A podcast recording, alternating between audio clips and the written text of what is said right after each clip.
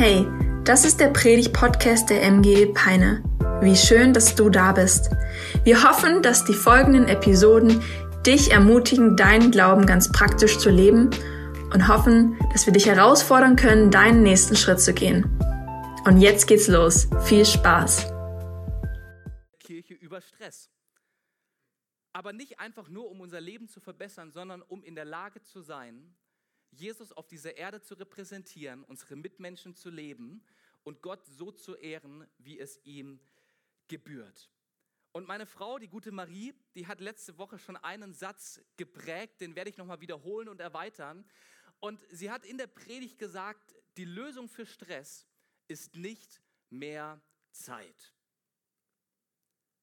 Weil wir einfach mehr Aufgaben in diese Zeit reinpacken würden und selbst wenn wir 28 Stunden am Tag hätten, würde es trotzdem genug geben, was wir tun könnten. Ich glaube, die Lösung für Stress ist mehr wie Jesus. Wenn wir uns Jesus im Neuen Testament anschauen, dann werden wir niemals einen gestressten Jesus finden in dem Moment, als Menschen zu Jesus kommen und sagen, Jesus, Jesus, dein Freund Lazarus ist todkrank, er liegt im Sterben. Jesus, du musst direkt mitkommen, du musst jetzt ein Wunder tun. Jesus, lass alles stehen und liegen, buch dir einen Flug und ab die Post zu Lazarus. Da bleibt Jesus entspannt. Zwei volle Tage noch an dem Ort, an dem er gerade ist, weil er merkt, er muss jetzt hier sein und reist dann zu Lazarus, um ihn von den Toten aufzuerwecken in dem Moment, als die Mama von Jesus zu ihm rennt, in dem Moment, als sie auf einer Hochzeit sind und sagt, ey Jesus, der Wein ist aus, der Wein ist leer, Jesus, du musst was machen, irgendwie der Bräutigam hat sich verballert und hat falsch geplant, Jesus, kümmere dich drum, mach was. Da bricht Jesus nicht in Panik aus und rennt durch die ganze Hochzeitslocation, um die letzte Flasche Wein aufzutreiben, sondern gelassen und ruhig gibt er den anwesenden Dienern Anweisungen, die sie umsetzen sollen, um sein Wunder vorzubereiten. Du wirst Jesus niemals erleben und du hättest ihn auch niemals sagen hören, ey, sorry Freunde, wie schön, dass ihr gekommen seid. Ich kann jetzt gerade kein Wunder machen, denn ich muss gleich zur Messias-Konferenz in Jerusalem und die startet pünktlich. Die kennen keine Verspätung. Tut mir leid, ich muss aufbrechen. Meine Jünger kümmern sich drum, ne? Die, die bieten dir ein Seelsorgegespräch. Hättest du ihn nie sagen hören. Du hättest Jesus wahrscheinlich auch niemals sagen hören, so, ey, Zachäus, ich würde richtig gerne mit dir essen, aber du, mein Terminkalender ist voll. Ähm, geh doch mal zu Judas, der verwaltet meinen Terminkalender, der weiß, wann und wo ich bin. Ähm, und lass ihm einen Termin geben. Ich glaube, in fünf Wochen könnte ich mir so ein 15 Minuten Dinner mit dir einplanen. Hättest du ihn nie hören, äh, gehört, du hättest Jesus niemals so reagieren sehen. Jesus war ständig präsent im Moment voller Ruhe und Gelassenheit, ohne dass er lieblos oder aggressiv wurde, weil ihn Dinge gestresst hätten. Ich glaube, Jesus war die entspannteste Persönlichkeit, die je auf diesem Planeten unterwegs war. Und die Frage ist, wie konnte Jesus so leben? Was hat Jesus gewusst, was wir vielleicht nicht wissen? Was hat Jesus umgesetzt, was wir noch nicht tun, was ihn dazu gebracht hat, auf diese Art und Weise zu leben, den Moment zu nutzen, ohne gestresst zu sein? Anscheinend hat Jesus etwas vom Menschsein verstanden, was wir missachten. Und wir werden das gemeinsam entdecken. Wir schauen zusammen in das allererste Buch der Bibel, in 1. Mose ab Kapitel 1 und werden uns dort die ersten drei Kapitel näher anschauen, weil uns die Schöpfungsgeschichte nicht nur einen theologischen Wert gibt, sie zeigt uns nicht nur, wer Gott ist, sie beschreibt nicht nur, wie Gott diese Welt gemacht hat, sondern die Schöpfungsgeschichte hat auch eine anthropologische Aussage, also eine Aussage darüber, wer der Mensch ist, was seine Bestimmung, was seine Aufgabe ist und wie Menschsein funktioniert. Und wir werden gemeinsam die Schöpfungsgeschichte unter die Lupe nehmen und darin zwei Dinge entdecken, die für dich und für mich so wichtig sind. Und bevor ich jetzt gleich richtig anfange zu predigen und Fahrt aufnehme, will ich dir noch eine Sache sagen. Wenn ich heute über wie baue ich Stress ab predige, dann predige ich nicht nur zu dir, sondern in allererster Linie zu mir.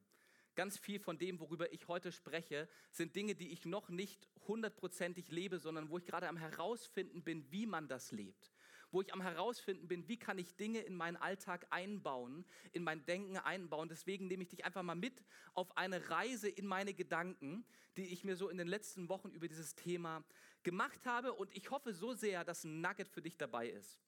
Eine Sache, die du mitnehmen kannst. Und wenn nicht, dann habe ich halt zu mir selber gepredigt und wenigstens ich hatte ähm, einen Takeaway. Aber ich glaube, es wird auch was für dich dabei sein. Und Jesus, ich lade dich jetzt ein, zu uns zu sprechen. Herr, wenn wir in dein Wort schauen, dann erwarten wir immer, dass Glaube entsteht und du Veränderung anstößt. Und ich bete darum, dass du diesen Gottesdienst heute Morgen gebrauchst, um ja das zu tun, das zu sprechen, was dir an diesem Sonntag wichtig ist. Amen. Amen. Ja, du darfst gerne deine Bibel aufschlagen, wenn du eine hast. 1. Mose, Kapitel 1. Und wir steigen ein im Vers 26.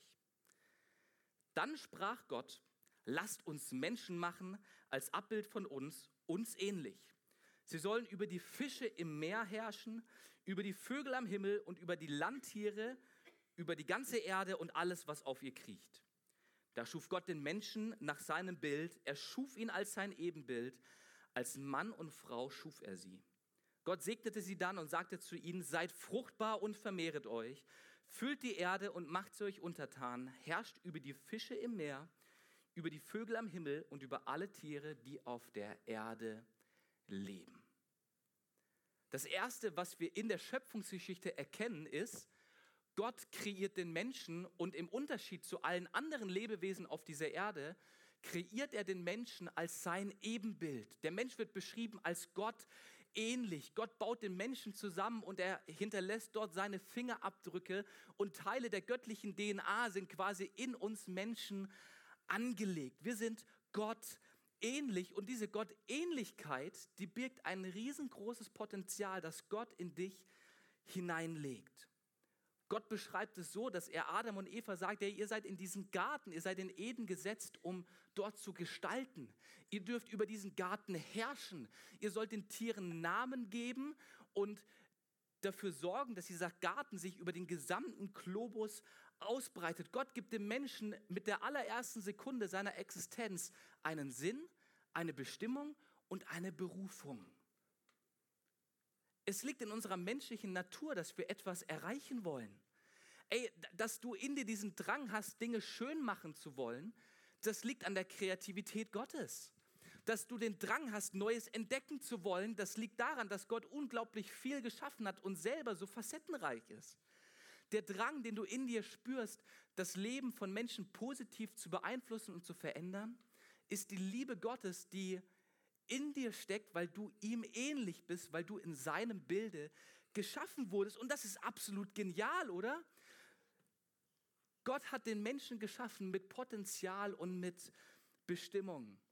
Johannes Justus, der Altpräses unseres Bundes, Bund freier Pfingstgemeinden, sagt immer den Satz, und diesen Satz finde ich so genial, wir sind auf dieser Erde, um Spuren zu hinterlassen, nicht um Staub aufzuwedeln. Du bist auf dieser Erde, um Spuren zu hinterlassen. Du hast eine Bestimmung, du hast Potenzial, du hast Fähigkeiten von Gott geschenkt bekommen. Psalm 139 ab Vers 14, da ruft der Psalmist, ich preise dich, dass ich so wunderbar und staunenswert erschaffen bin. Ja, das habe ich erkannt. Deine Werke sind wunderbar. Nie war ich unsichtbar für dich, als ich unbemerkt Gestalt annahm, tief unten auf der Erde, kunstvoll zusammengefügt. Du bist kunstvoll von Gott zusammengefügt mit deinen Stärken, mit deiner Persönlichkeit, mit deiner Begabung. Und das trifft auf jeden einzelnen Menschen auf diesem Planeten zu. Jeder hat göttliches Potenzial bekommen, das in ihm drin liegt und das raus will, das gestalten will, das an den Tag kommen will. Und eine der schönsten Dinge, die wir Menschen entdecken können, ist nicht irgendwelches Bakterium auf dem Mars oder auf dem Neptun. Das Schönste, was wir entdecken können als Menschen, ist das Design, das Gott in uns angelegt hat. Deswegen ist der erste Punkt, den ich in dieser Schöpfungsgeschichte sehe, folgender. Kenne dein Potenzial. Wenn ich mir Jesus anschaue, dann sehe ich in ihm, er wusste ganz genau, wer er ist. Er wusste, ich bin der Sohn Gottes, ich bin der Menschensohn, ich bin der kommende Messias, der gekommen ist, um die Menschen zu retten von Sünde, Schuld und der Trennung von Gott. Er wusste ganz genau, wie er diesen Auftrag umzusetzen hat. Er wusste ganz genau, was seine Persönlichkeit ist und wie er das erreichen kann, was er als Auftrag bekommen hat. Und er läuft in diesem Potenzial und konzentriert sich auf diesen Auftrag. Als Menschen Jesus zum König machen wollen, weil sie begeistert von ihm sind, da sucht Jesus ganz schnell das Weite, weil er weiß, das ist nicht meine Berufung. Das ist nicht mein Potenzial, das ist nicht meine Bestimmung, sondern er ist bei dem geblieben, was Gott ihm gezeigt und was Gott ihm geschenkt und in ihn hineingelegt hat. Und die Frage ist, wie sieht es bei dir aus? Kennst du deine Stärken? Kennst du dein Potenzial? Kennst du deine Fähigkeiten? Und weißt du, welche Berufung du leben darfst auf diesem Planeten? Wenn du zu einer der Fragen Nein hattest, dann lade ich dich ein, das zu entdecken. Denn ganz egal, wie alt du bist, ganz egal, wie fortgeschritten vielleicht auch schon deine Lebensweisheit ist, du hast so viel Potenzial von Gott geschenkt bekommen, um zu gestalten, um Menschen zu dienen, um einen Unterschied auf dieser Erde zu machen. Und wir dürfen diesen Dingen Priorität geben. Und das ist das Erste, was uns davor bewahrt, gestresst zu werden. Denn die Lösung für Stress ist nicht mehr Zeit, sondern ein Bewusstsein für mein Potenzial. Ein Bewusstsein für das, was ich kann. Ein Bewusstsein für das, was ich tun darf und tun soll auf dieser Erde. Das ist die erste Wahrheit, die wir erkennen müssen. Kenne dein Potenzial, beschäftige dich mit dir, lerne dich kennen, deine Persönlichkeit, deine Stärken und vielleicht aber auch deine Schwächen, weil dann weißt du, was du nicht tun solltest. Das ist allerdings erst die halbe Wahrheit. Und wie wir alle aus dem Leben wissen, sind Halbwahrheiten äußerst gefährlich. Deswegen lesen wir schleunigst mal in der Schöpfungsgeschichte weiter, denn es gibt noch einen zweiten Aspekt, den wir über das Menschsein begreifen sollten. Wir springen ins zweite Kapitel, ab Vers 7. Da wird quasi nochmal beschrieben, wie Gott jetzt den Menschen geschaffen hat, in einer detaillierteren Perspektive. Und gleichzeitig wird beschrieben, wie der Garten Eden angelegt wird. Da bildete der Herr Gott den Menschen aus Staub vom Erdboden und hauchte in seine Nase Atem des Lebens. So wurde der Mensch eine lebende Seele. Und der Herrgott pflanzte einen Garten in Eden im Osten und er setzte dorthin den Menschen, den er gebildet hatte. Und der Herrgott ließ aus dem Erdboden allerlei Bäume wachsen, begehrenswert anzusehen und gut zur Nahrung, und den Baum des Lebens in der Mitte des Gartens und den Baum der Erkenntnis des Guten und Bösen. Und der Herrgott gebot den Menschen und sprach, von jedem Baum des Gartens darfst du essen, aber vom Baum der Erkenntnis des Guten und Bösen, davon darfst du nicht essen, denn an dem Tag, da du davon isst, musst du sterben. Gott kreiert den Menschen in seinem Bilde. Er benutzt quasi sich als Schablone für den Menschen, den er schafft. Aber und jetzt wird es interessant, aus welchem Material wir gemacht sind. Er benutzt den Staub der Erde. Ein simples, ein vergängliches, ein einfaches Material, ein begrenztes Material. Ja, aus Staub kannst du eigentlich nicht viel machen. Und aus diesem begrenzten Material baut Gott den Menschen zusammen und haucht ihn dann den Atem Gottes ein und dadurch leben wir. Das heißt, du und ich, wir sind aus vergänglichem Material gemacht. Wir sind quasi wie ähm, kompostierbare Mülltüten die ein Mindesthaltbarkeitsdatum haben und irgendwann sich einfach auflösen, wenn ich es mal nur unseren Körper betrachte. Es, es gibt ein Mindesthaltbarkeitsdatum für jedes unserer Leben. Unser Leben ist begrenzt. Unser Leben hier auf dieser Erde ist nicht grenzenlos, sondern besitzt ganz eindeutig Grenzen.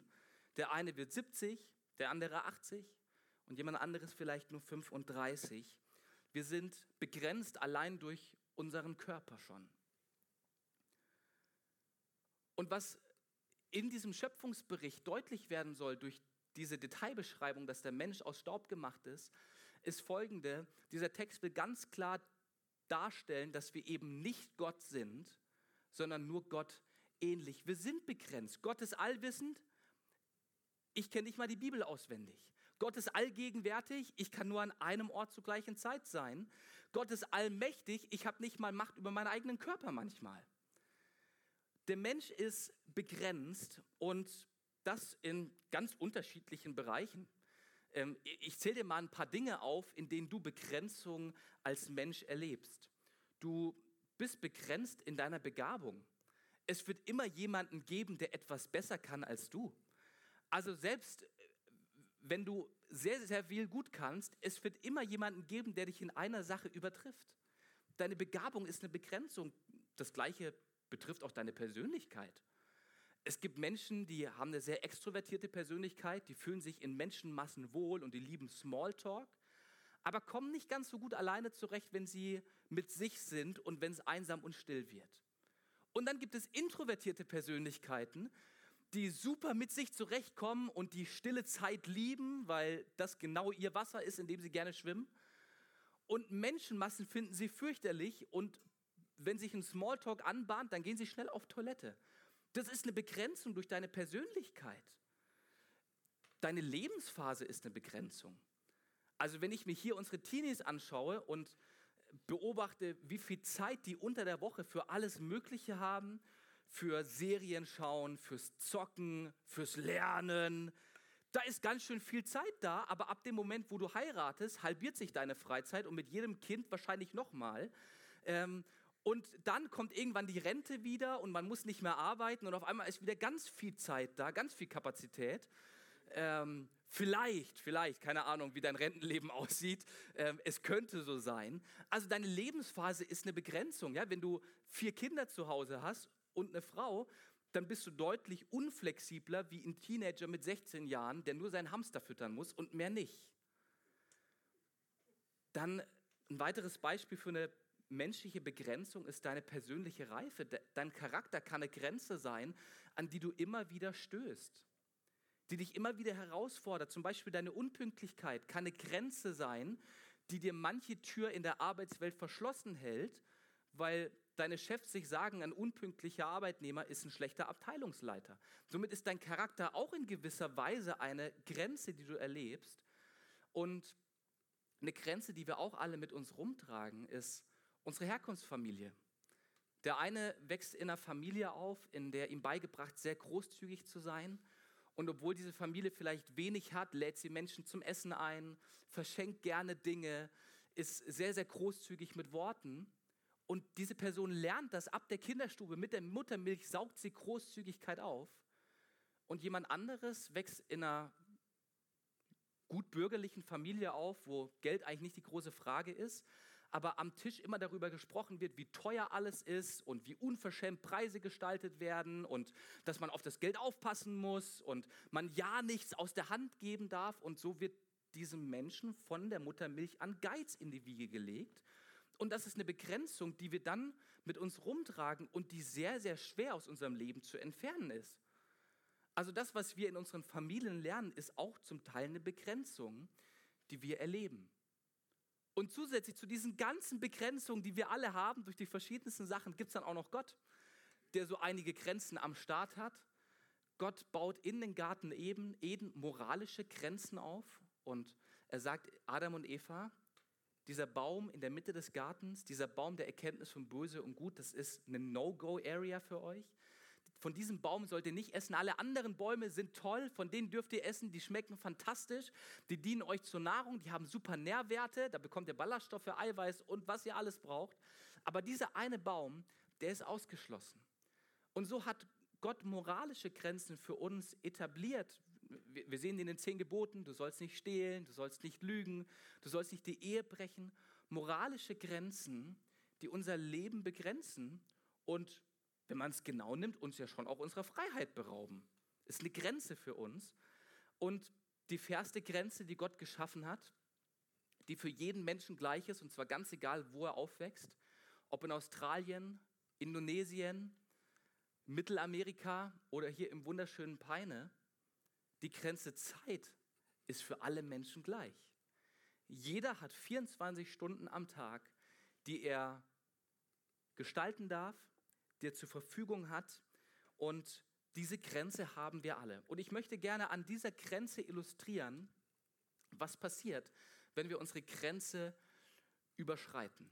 Denn wir alle, wir sind begrenzt und wir haben begrenzte Ressourcen und Grenzen durch die ganzen Dinge, die ich schon aufgezählt habe. So stell dir vor, das hier ist dein Tag, das sind deine 24 Stunden, die du zur Verfügung hast und du planst es deinen Tag. Also der Tag fängt für mich fängt der Tag immer so an, dass ich erstmal schlafe. So, das ist fester Teil meines Tagesablaufs. damit starte ich in den Tag. Das nimmt auch einen ganz schön großen Bereich in Anspruch meines Lebens. So, und dann, nachdem ich aufgestanden bin, dann kommt da Frühstück rein. Ist sehr wichtig für mich, deswegen großer Ball. Ähm, nach dem Frühstück rennt man direkt zur Arbeit.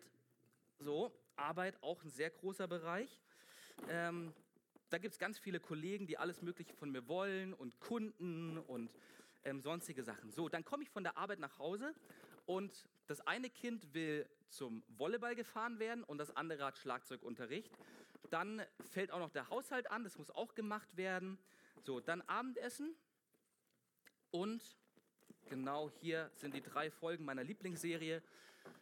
So, die schauen wir uns auch noch an. Und dann sind meine 24 Stunden perfekt gefüllt. So gehe ich ganz oft an meinen Kalender ran. Ich schaue mir an, wie viel Zeit habe ich und dann plane ich eine Sache nach der nächsten rein, bis das Ding gut aufgefüllt ist. Ich habe ja meine 24 Stunden Zeit. Was wir aber ganz oft außer Acht lassen bei der Grenze Zeit ist folgendes. Dieser Idealtag, den wir uns so vorstellen, der existiert nicht. Das fängt schon morgens an. Du stehst auf und dann hat dein erstes Kind erstmal Fieber und will was von dir, will gepflegt werden. Das heißt, deine Morgenroutine mit leckerem Frühstück machen und Kaffee trinken, die ist schon mal im Eimer. Dann machst du dich auf den Weg zur Arbeit und du bist spät dran, weil dein Kind hatte Fieber, du wolltest frühstücken, bist gerade so aus dem Haus gekommen. Dann ist auch noch dieser dumme Stau und du kommst zu spät zur Arbeit, jetzt kommen deine Kollegen an und geben dir nochmal alle möglichen Termine, die du heute Morgen verpasst hast, obendrauf. Entscheidungen, die du treffen musst, werden nochmal obendrauf gelegt auf dein Tagespensum, das ja sowieso schon voll ist. Und der Tag geht weiter, du arbeitest die Mittagspause durch, hoffst dadurch irgendwie dir Freiraum zu machen, denkst du, naja, Pause kann ich auch später machen, Überstunden sind auch ganz nett, aber dadurch sinkt deine Aufmerksamkeitsfähigkeit und die Aufgaben, die du eigentlich locker bewältigen hättest können, die kannst du nicht mehr tun, weil du nicht mehr so leistungsfähig bist. Und so kommt eine Sache nach der nächsten und unvorhergesehene Sache nach der nächsten kommt und kommt und kommt und so langsam ist dein Tagespensum erreicht und quillt über und jetzt kommst du auch noch nach Hause und deine Frau ist enttäuscht von der Sache, die du gemacht hast. Es kommt zum Streit und das gießt dann noch mal so richtig viel obendrauf. Genauso entsteht Stress.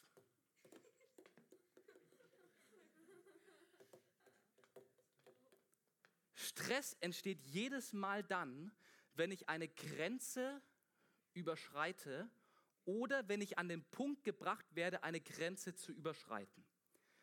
Und das auf Dauer führt zu chronischem Stress, der mich kaputt macht und der mich davon abhält, Menschen zu lieben und gesund zu sein. Jede Grenzüberschreitung, ich habe das hier mal nur am Beispiel deiner Zeit gemacht, führt zu Stress, weil Dinge hinten runterfallen, weil wir mehr wollen, als wir tatsächlich schaffen können. Und das gilt für verschiedene Bereiche. Jedes Mal, wenn ich eine moralische Grenze überschreite, die Gott gesetzt hat, dann löst das in gewisser Weise Stress aus. Stress, den ich vielleicht nicht direkt spüre, aber den ich nach Jahren merke, weil sich in mir ein Verhalten festgesetzt hat, das mich zerstört. Jedes Mal, wenn ich über die Grenze meiner Befähigung rausgehe und vielleicht Aufgaben auf der Arbeit annehme, die gar nicht meiner Fähigkeit entsprechen, dann führt das zu Stress, weil ich eine Grenze überschritten habe. Und verstehe mich an der Stelle nicht falsch. Es gibt Grenzen, die dürfen wir erweitern, es gibt Grenzen, die dürfen wir sprengen, weil wir uns entwickeln dürfen. Also die Grenze deiner, deines Charakters, deiner persönlichen Reife ist eine Grenze, die du bitte schön erweiterst, okay? Bleib nicht so, wie du bist. Ähm, ich versuche es auch. Das ist eine Grenze, die wir erweitern dürfen, wo wir uns ausstrecken dürfen zu wachsen. Aber andere Grenzen, und ganz praktisch ist es die Grenze von Zeit, ist es die moralische Grenze, die Gott gesetzt hat, das sind Grenzen, die sind festgelegt durch ihn und die sind nicht dazu gedacht, dass wir sie erweitern, sondern die sind wie diese Planken auf der Autobahn. Ja, auf der Autobahn hast du rechts eine Planke und links eine Planke. Die heißen übrigens nicht Leitplanken, sondern Schutzplanken, habe ich vor kurzem von einem Autobahnmeister gelernt. Und diese Schutzplanken rechts und links, die sind wirklich dazu da, dich zu schützen. dass wenn dein Auto ins Schlingern gerät, du nicht die Brücke runterfällst oder die Böschung hoch bzw. runterfährst, sich dein Auto überschlägt. Diese Schutzblanken rechts und links auf der Autobahn, die beschränken nicht deine Fahrt, sondern sie schützen dich davor, von der Fahrbahn abzukommen. Und so erleben wir auch verschiedene Grenzen in unserem Leben, die uns davor bewahren, den Abhang runterzufallen, die uns davor bewahren, in Stress zu landen. Und Gott spannt damit quasi einen Rahmen in unserem Leben auf und sagt, auf dieser vierspurigen Autobahn sei unterwegs. Du darfst dir auswählen, auf welcher Spur du fährst. Du darfst dir überlegen, wie schnell du fährst. Du darfst dir überlegen, ob du Menschen hinter dir ärgerst, weil du nur 80 bei 120 fährst. Kannst du machen, wie du willst, aber diese Grenzen baue ich zum Schutz für dich ein. Und ich bin der Überzeugung, dass einige unserer Grenzen kein Hindernis sind, das wir überwinden müssen, sondern eine Gnade Gottes sind, die uns einen Rahmen geben, den wir gestalten dürfen. Und deswegen ist die zweite Erkenntnis, die wir aus der Schöpfungsgeschichte sehen, folgende, respektiere deine Grenze. Wir sind aus vergänglichem Material gemacht. Wir sind begrenzt durch unser menschliches Dasein und durch Grenzen, die Gott setzt. Und unser Auftrag, unsere Herausforderung als Nachfolger von Jesus ist, dass wir diese Grenzen respektieren und darin unser Leben gestalten. Und genau das sehe ich im Leben von Jesus. Er kennt sein Potenzial, er kennt seine Begabung, er kennt seine Berufung und er kennt aber auch die Grenzen seines Dienstes. Jesus hätte locker nach Südamerika, nach China und nach Australien reisen können, um dort auch Jünger zu machen, ihnen die gute Botschaft zu erzählen und sie zu trainieren, dann am Ende Kirche zu bauen. Aber hat er nicht, weil er wusste, meine Grenze ist Israel, ich konzentriere mich darauf und Kirche bauen in anderen Teilen der Welt, das machen dann meine Jünger an einem anderen Tag. Er kannte seine Grenze und konnte dadurch präsent im Moment und liebevoll für Menschen sein. Und ich möchte dir jetzt gerne und auch mir eine stille Reflexionsphase geben von drei Minuten, wo du über zwei Fragen nachdenken kannst. Einfach für dich im Stillen, kannst dir was notieren währenddessen oder bist einfach ruhig. Und ich lade dich ein, über diese beiden Fragen nachzudenken. Für welche Grenzen in deinem Leben bist du dankbar? Und welche Grenzmissachtung führt bei dir regelmäßig zu Stress? Für welche Grenzen in deinem Leben bist du dankbar? Und welche Grenzmissachtung führt regelmäßig zu Stress? Wir machen drei Minuten Stille. Du kannst die Augen schließen, wenn du das willst, um dich besser zu konzentrieren. Ähm, ich werde mich auch hinsetzen und warte einfach drei Minuten ab und stell dir mal diese Fragen.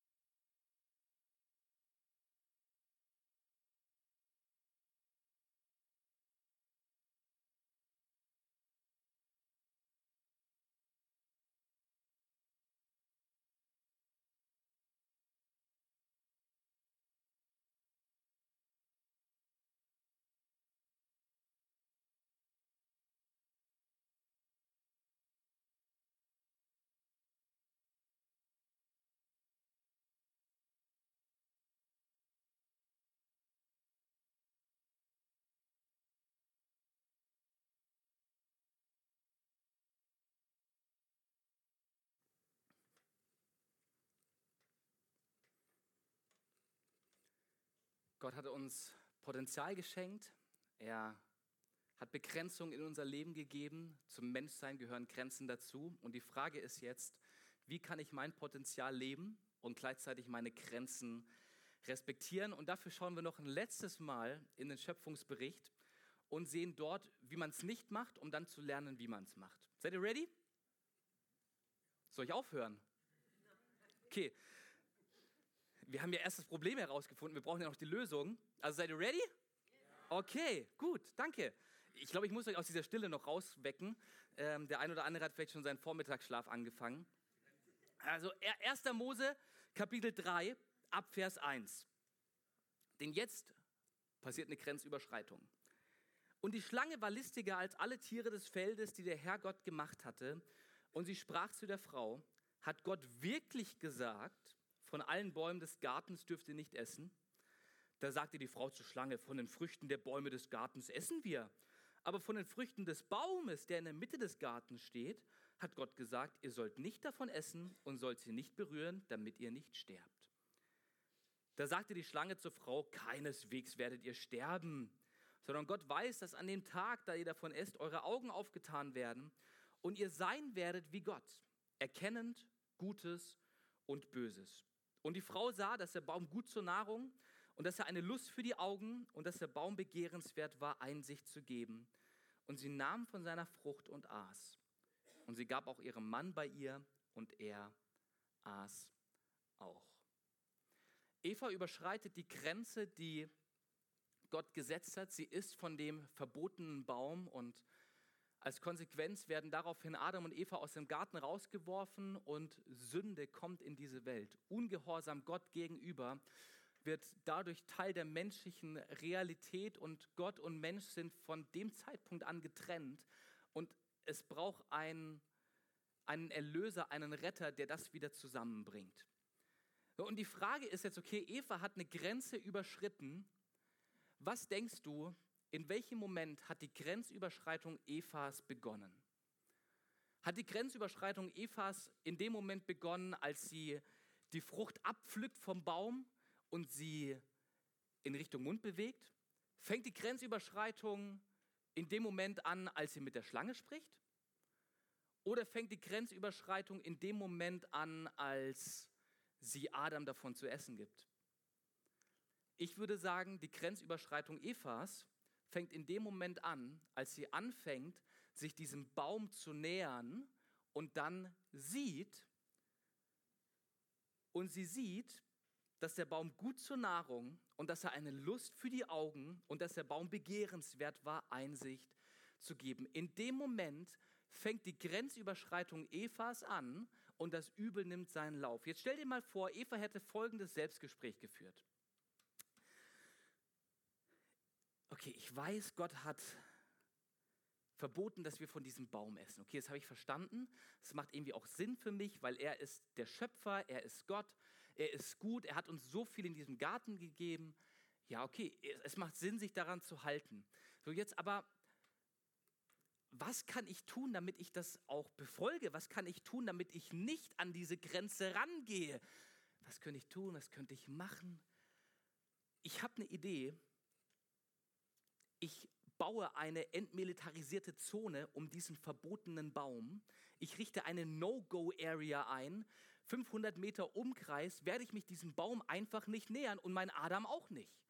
Und über die Zeit wird dort ein Urwald wachsen und es wird quasi unmöglich, in die Nähe dieses Baumes zu kommen.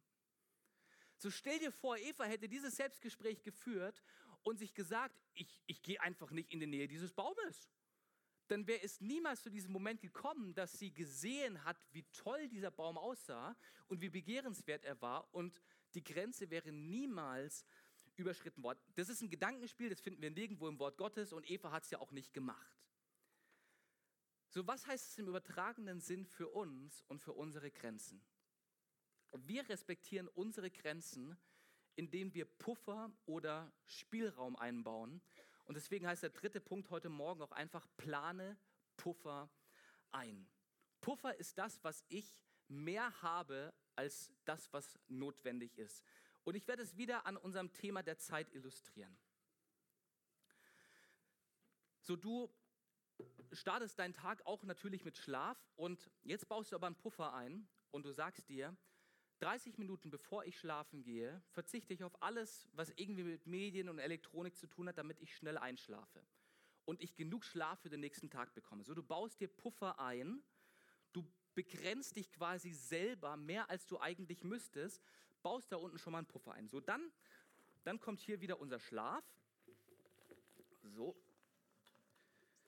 der Schlaf ist da. Und dann nimmst du den zweiten Puffer und du sagst dir einfach als ein Beispiel, okay, die ersten 30 Minuten meines Tages, da schaue ich nicht auf mein Handy, da schaue ich nicht auf To-Dos, da lese ich auch keine Zeitung, sondern ich sitze einfach an meinem Esstisch, ich esse gemütlich mein Frühstück, ich trinke meine Tasse Kaffee und mein Glas Orangensaft und bin still, lese vielleicht zwei Bibelverse und das war's. So, dann kommt die Arbeit und dann überlegst du dir aber, warte mal, bei der Arbeit könnte ich ja auch einen kleinen Puffer einbauen, ich könnte ja zum Beispiel in der Mittagspause mir angewöhnen, einen 15-minütigen Spaziergang zu machen mit zwei, drei Kollegen, das tut mir gut. Und du baust hier ein bisschen Puffer ein, so, das tut deinem Körper gut und gleichzeitig hast du dadurch wieder neue Energie für das, was kommt. So, dann kommen zwei, drei Termine. So, ähm, und jetzt machst du noch eine Sache, bevor es gleich nach Hause geht. Kurz vor Feierabend, das hast du mit deinem Ehepartner so abgesprochen.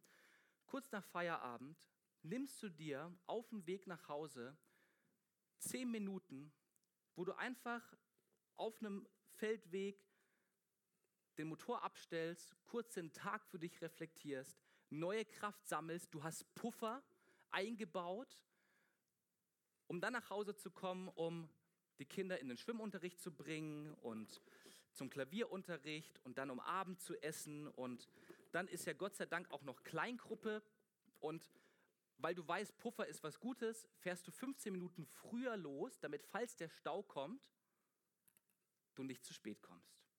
So, und jetzt passiert das Gleiche, aber du hast dir diesen Tag geplant, den idealen Tag, und das Leben kommt, Unvorhergesehenes kommt. Das Kind wird krank, streitest dich mit deinem Partner, die Kollegen kommen mit allen möglichen komischen Ideen. Und dadurch, dass du Puffer eingebaut hast, der das Unvorhergesehene aufnehmen kann, kommt es nicht zur Grenzüberschreitung, weil der Puffer einfach nur aufgefüllt wird mit dem, was da ist.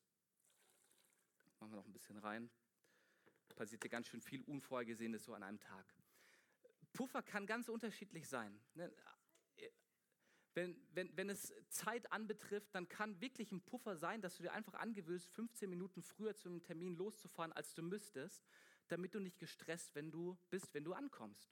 Also ein kleiner Tipp, wenn ihr euch Sonntagmorgens als Familie stresst, um hier in den Gottesdienst zu kommen, dann fahrt doch einfach 15 Minuten früher los. Dann ist selbst, wenn das Nutella-Brot noch nicht aufgegessen ist, noch ein bisschen Zeit da, um pünktlich hier reinzukommen. Es kann sein im Bereich von Sünde, dass ich mir sage, ich weiß, dass Sünde für mich teilweise am Computer beginnt, indem ich sehr viel zocke oder äh, sehr viele Serien schaue, dann kann ein Puffer sein, dass ich mir eine Zeitbegrenzung mache oder den Computer an einen sehr unbequemen Ort stelle, wo es mir einfach keinen Spaß macht, acht Stunden zu sitzen. Und so können wir unterschiedliche Puffer in unser Leben einbauen, die uns helfen, die Grenze nicht zu überschreiten, weil wir wissen, dass jede Grenzüberschreitung Stress bedeutet. Richard Swenson ist ein cooler Typ, ein amerikanischer Psychologe und Soziologe. Und der hat 1996 ein Buch geschrieben mit dem Titel Margin. Und er beschreibt genau diesen Sachverhalt des Puffers, den man in seinen Tag einbaut. Und er schreibt folgende Sequenz. Ohne Puffer zu leben, ist, wenn man 30 Minuten zu spät zum Arzt kommt, weil man 20 Minuten zu spät aus der Bank kommt, weil man 10 Minuten zu spät die Kinder in der Schule abgesetzt hat, weil dem Auto zwei Blocks vor der Tankstelle das Benzin ausgegangen ist und man seine Brieftasche vergessen hat. Und das führt zu Stress. Und deswegen ist dieses Prinzip von Puffer einplanen das, was wir lernen dürfen, um Stress in unserem Leben zu verhindern, sodass wir ihn gar nicht erst abbauen müssen. Und wie gesagt, das kannst du in verschiedenen Bereichen deines Lebens Leben, in Zeitmanagement, in Sünde, aber auch in deiner Begabung und schütze dich davor, regelmäßig an die Grenze zu kommen und Freiraum zu haben, um zu leben. So, wenn ich mein Potenzial kenne, meine Grenzen respektiere und dafür regelmäßig Puffer einbaue, dann versetzt mich das zu einem gewissen Grad in die Lage, liebevolle Beziehungen führen zu können, weil ich präsent und nicht getrieben bin. Dann versetzt mich das in die Lage, gut auf mich selber zu achten und mein Leben gut zu gestalten, sodass ich nicht getrieben werde.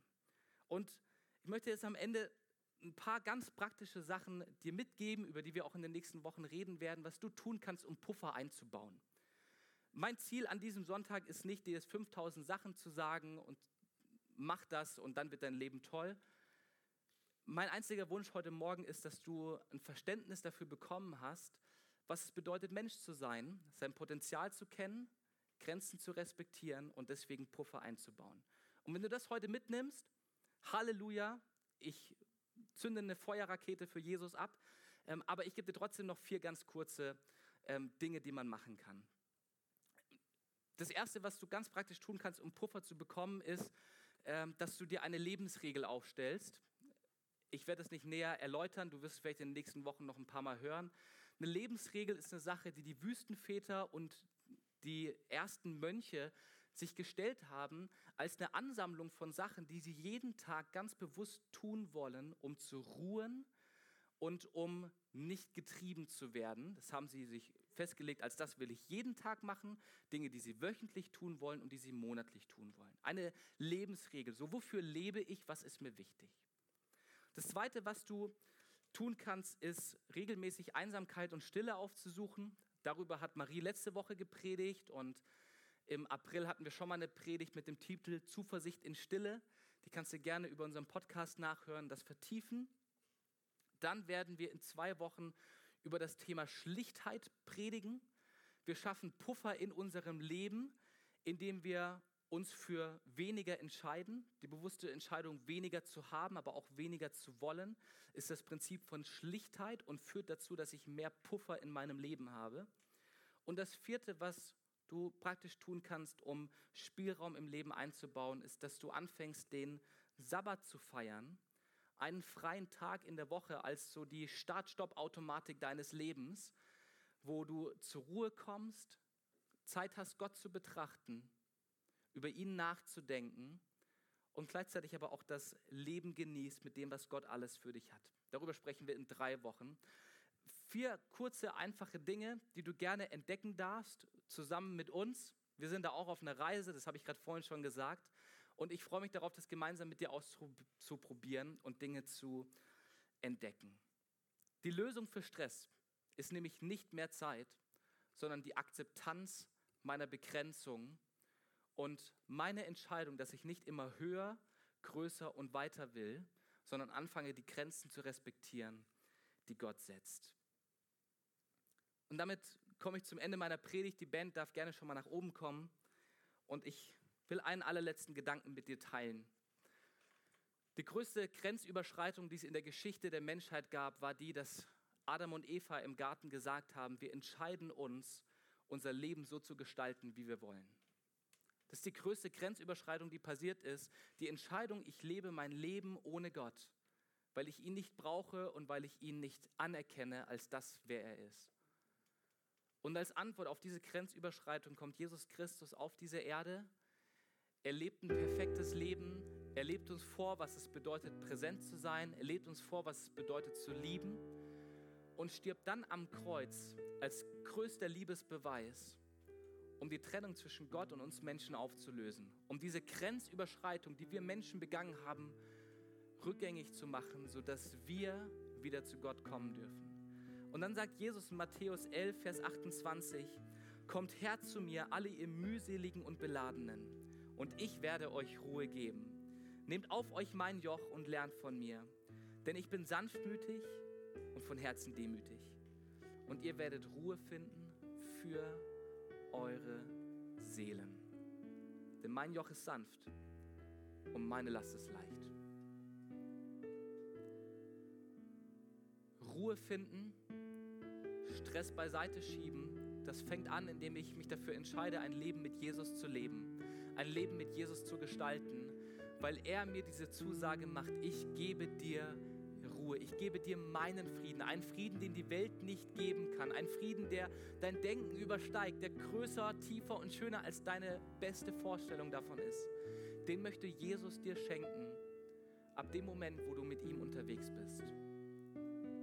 Die erste Entscheidung, bevor du über Sabbat, über Einsamkeit und Stille, über eine Lebensregel nachdenkst, das erste, was du tun solltest, ist, dass du anfängst mit Jesus zu leben. Derjenige, der dich über alles liebt und der dich in die Lage versetzt, mit Gott zu leben. Und das wird Auswirkungen auf dein Leben haben. Das wird deinem Leben Ruhe geben. Und ich lade dich ein, jetzt die Augen zu schließen für einen Moment der Privatsphäre. Und ich möchte die Frage stellen, möchtest du dich dafür entscheiden, zu diesem Jesus zu kommen, der sagt, kommt her, ihr mühseligen und beladenen, kommt her, ihr gestressten und getriebenen, kommt her, ihr sorgenvollen, ich möchte euch Ruhe geben. Möchtest du heute Morgen zu diesem Jesus kommen und ihn annehmen als den Herrn deines Lebens, als denjenigen, der dich rettet und der deine Beziehung mit Gott wiederherstellt. Wenn du diese Einladung annehmen möchtest, dann kannst du jetzt gerne deine Hand strecken als ein Zeichen deiner Entscheidung für Jesus. Yes, vielen Dank. Jesus, das Beste, was wir tun können, ist, dass wir zu dir kommen, dass wir anfangen, ein Leben mit dir zu leben weil du nichts von uns willst. Du treibst uns nicht, sondern liebst uns. Du treibst uns nicht, sondern begegnest uns. Und dafür danke ich dir. Ich danke dir dafür, dass du die Trennung zwischen Gott und uns Menschen aufgelöst hast, indem du am Kreuz für unsere Schuld und Sünde gestorben bist. Dafür, dass wir uns für ein Leben ohne dich entschieden haben. Und ich danke dir dafür, dass das Ruhe für mein Leben bedeutet. Ruhe, weil ich weiß, wohin mein Leben sich entwickelt. Ruhe, weil ich weiß, da ist jemand, der auf mich aufpasst. Ruhe, weil ich weiß, es gibt jemanden, der mich liebt. Und Herr, ich danke dir dafür, dass du für uns bist. Gott, und ich bete darum, dass dieses ganze Konzept von Ruhe und Grenzen respektieren, dass das in unsere Herzen fällt und zu einer Sache wird, die wir leben, der wir nachlaufen, der wir nachjagen, weil wir wissen, dass es sich positiv auf uns und auf unser Umfeld auswirken wird, Herr. Amen. Wow, was für eine starke Predigt. Danke, dass du mit dabei warst. Abonniere gerne unseren Kanal, um weitere Folgen zu hören. Auf unserer Website kannst du vorbeischauen und dort auch unseren Newsletter abonnieren, um alle Events und Infos zu bekommen. Wir würden uns freuen, von dir zu hören. Bis dahin, Gottes Segen und bis zum nächsten Mal.